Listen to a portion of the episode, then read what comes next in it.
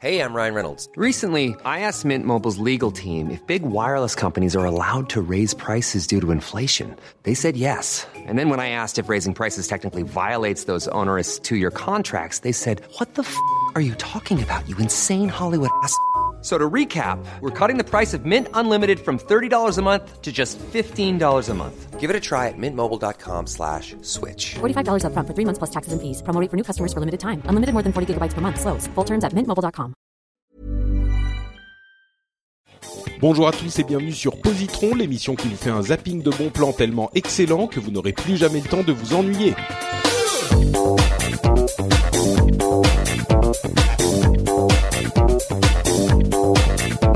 うん。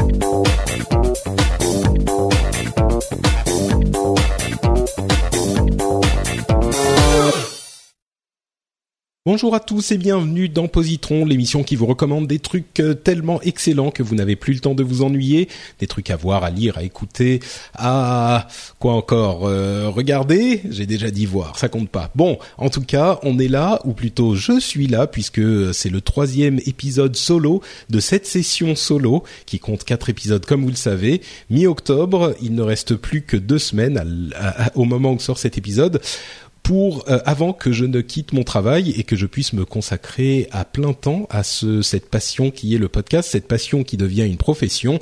Euh, vous le savez, j'en ai déjà parlé. Et euh, ça arrive très vite, donc j'en- j'enregistre un petit peu avant, mais je dois être euh, assez nerveux en, ce moment. Bon, bref, euh, j'ai des recommandations à vous faire, ou plutôt une recommandation à vous faire, et Joël, comme vous le savez, qui m'accompagne dans l'esprit, a lui aussi une recommandation à vous faire. Il vous la fera quand j'aurai terminé euh, la mienne. Voilà, parce que c'est comme ça que ça se passe. Je, recommence, je recommande donc une série télé aujourd'hui, une série télé qui n'est pas forcément pour tout le monde parce que c'est un esprit un petit peu particulier.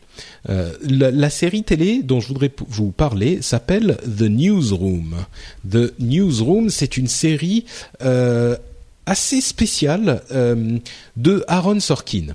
Alors, est-ce que vous savez euh, ce qui est Aaron Sorkin? Si oui, ça veut sans doute dire que vous connaissez déjà la série et que vous l'avez peut-être même regardée. Sinon, euh, c'est peut-être que euh, ce genre de série vous est un petit peu étranger. Donc, Aaron Sorkin, c'est évidemment le créateur de The West Wing à la Maison Blanche, qui est un, un auteur presque dans le monde des séries télé, parce qu'il fait des séries qui sont vraiment particulières et très spécifiques. C'est-à-dire que ce sont des séries, en tout cas, The West Wing a fait sa, a posé sa marque sur les euh, séries euh, en général parce qu'elle était extrêmement intelligente, bien écrite, euh, rapide, c'était difficile à suivre si on ne parlait pas bien anglais.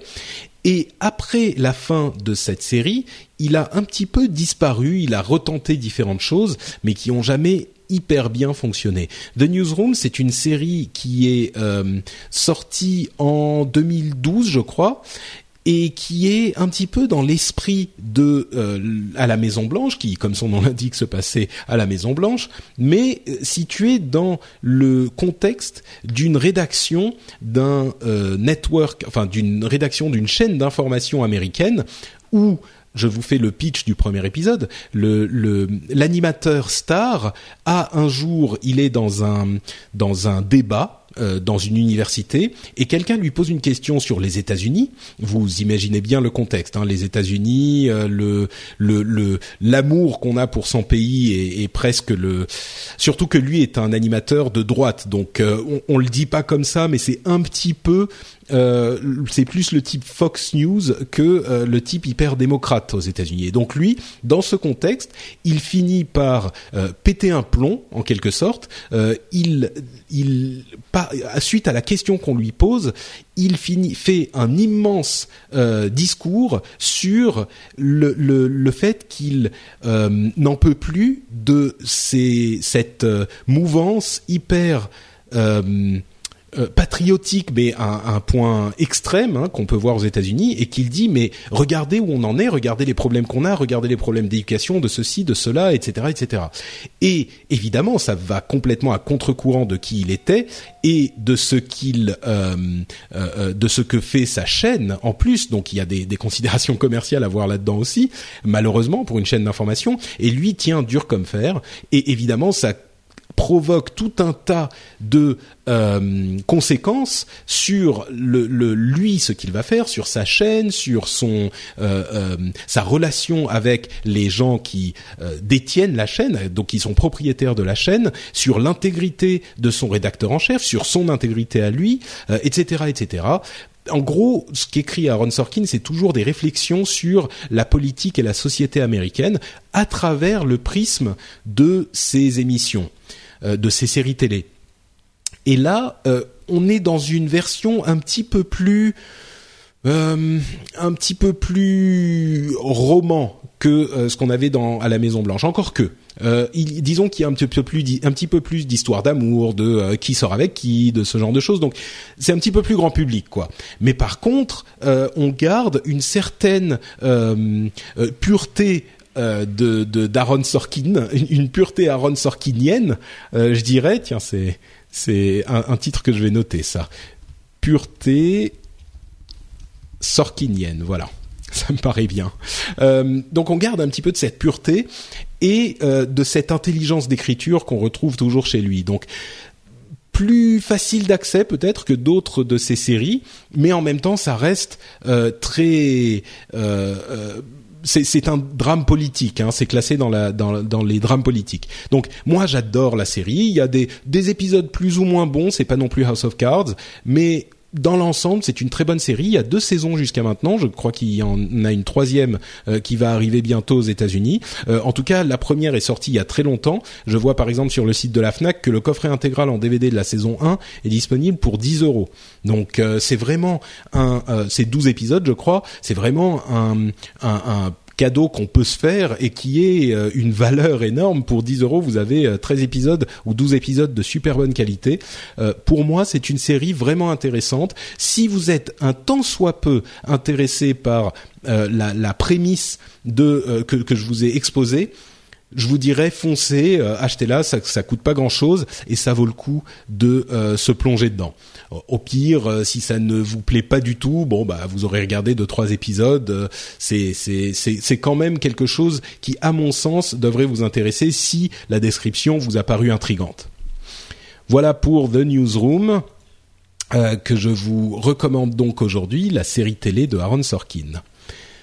Joël, mon camarade Joël, qui nous envoie son bonus positron, comme je le disais. Aujourd'hui, il nous parle musique, mais un petit peu particulier, parce qu'il nous parle de Lindsay Sterling. Je vous lis son commentaire. C'est une violoniste hors pair qui a été dévoilée quelques années en arrière par America's Got Talent. Vous savez, c'est une euh, une émission de télé-réalité, enfin de concours. Euh, je sais même plus comment elle s'appelle en en France ces émissions-là. Je suis sûr que vous savez ça mieux que moi. Euh, ce qui la différencie des autres violonistes, c'est sa culture geek et sa façon de revisiter cet instrument.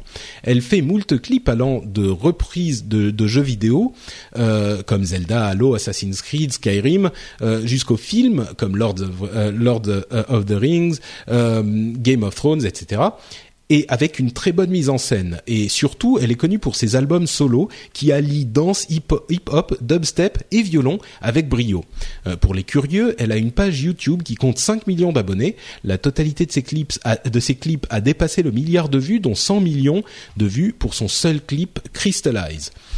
Elle sera aussi en tournée en France, à Paris, au Zénith, euh, le 1er novembre, et cinq autres dates ailleurs en France. Donc ça tombe à pic. Euh, encore qu'il ne reste peut-être plus de place. On est un petit peu trop tard, peut-être. On est le 16 octobre. Mais regardez tout de même. Euh, je vais vous jouer un tout petit peu d'un, de ces morceaux pour que vous puissiez voir ce que ça donne. C'est ceci.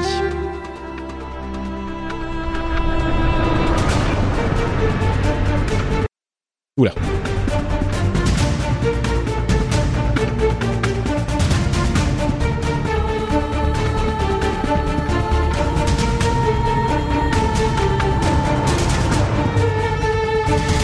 Donc euh, elle fait du cosplay, elle fait du ah non taisez-vous, qu'est-ce qui se passe? C'est la pub. Euh, elle fait du cosplay, elle fait du euh, du du, du de, de, la danse en même temps, etc., etc. Elle fait énormément de choses euh, très originales pour une violoniste. Euh, J'aimerais retrouver Crystallize. Euh, Peut-être que je vais vous la jouer aussi. Les, les plus aptes d'entre vous, les plus adeptes d'entre vous auront reconnu euh, Assassin's Creed, si je ne m'abuse. Dans le morceau précédent. Et donc, euh, Crystallize, c'est un morceau en dubstep. Donc, euh, pour vous donner un petit peu, non, ça c'est Jean qui vient de découvrir Netflix, euh, qui pour vous donner un petit peu une idée de ce qu'elle fait de d'un petit peu plus original. Voilà, on va jouer ça, c'est Crystallize. Et elle danse dans la glace. C'est c'est le morceau qui l'a lancé en fait. Je vais avancer un petit peu dans le morceau.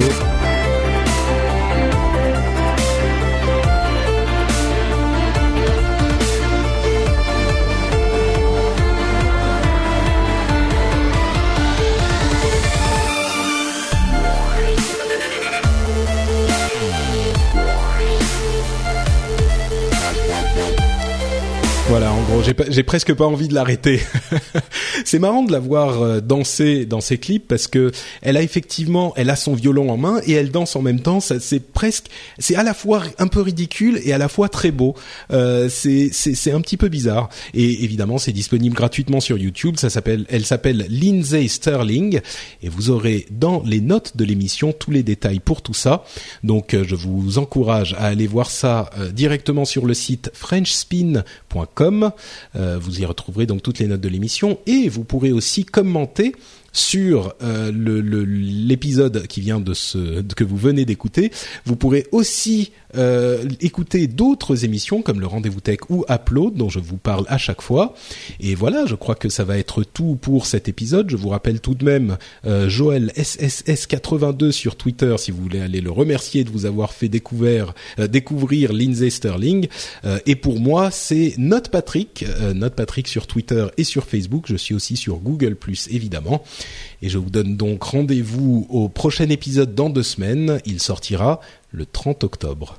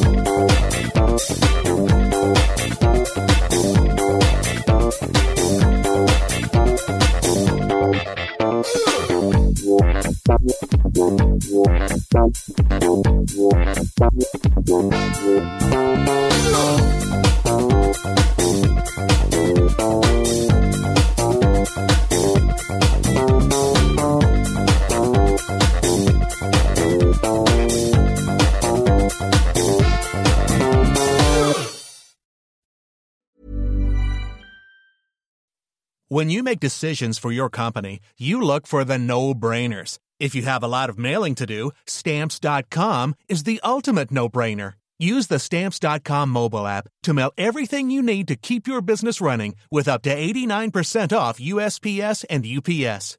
Make the same no-brainer decision as over 1 million other businesses with stamps.com. Use code PROGRAM for a special offer. That's stamps.com, code PROGRAM.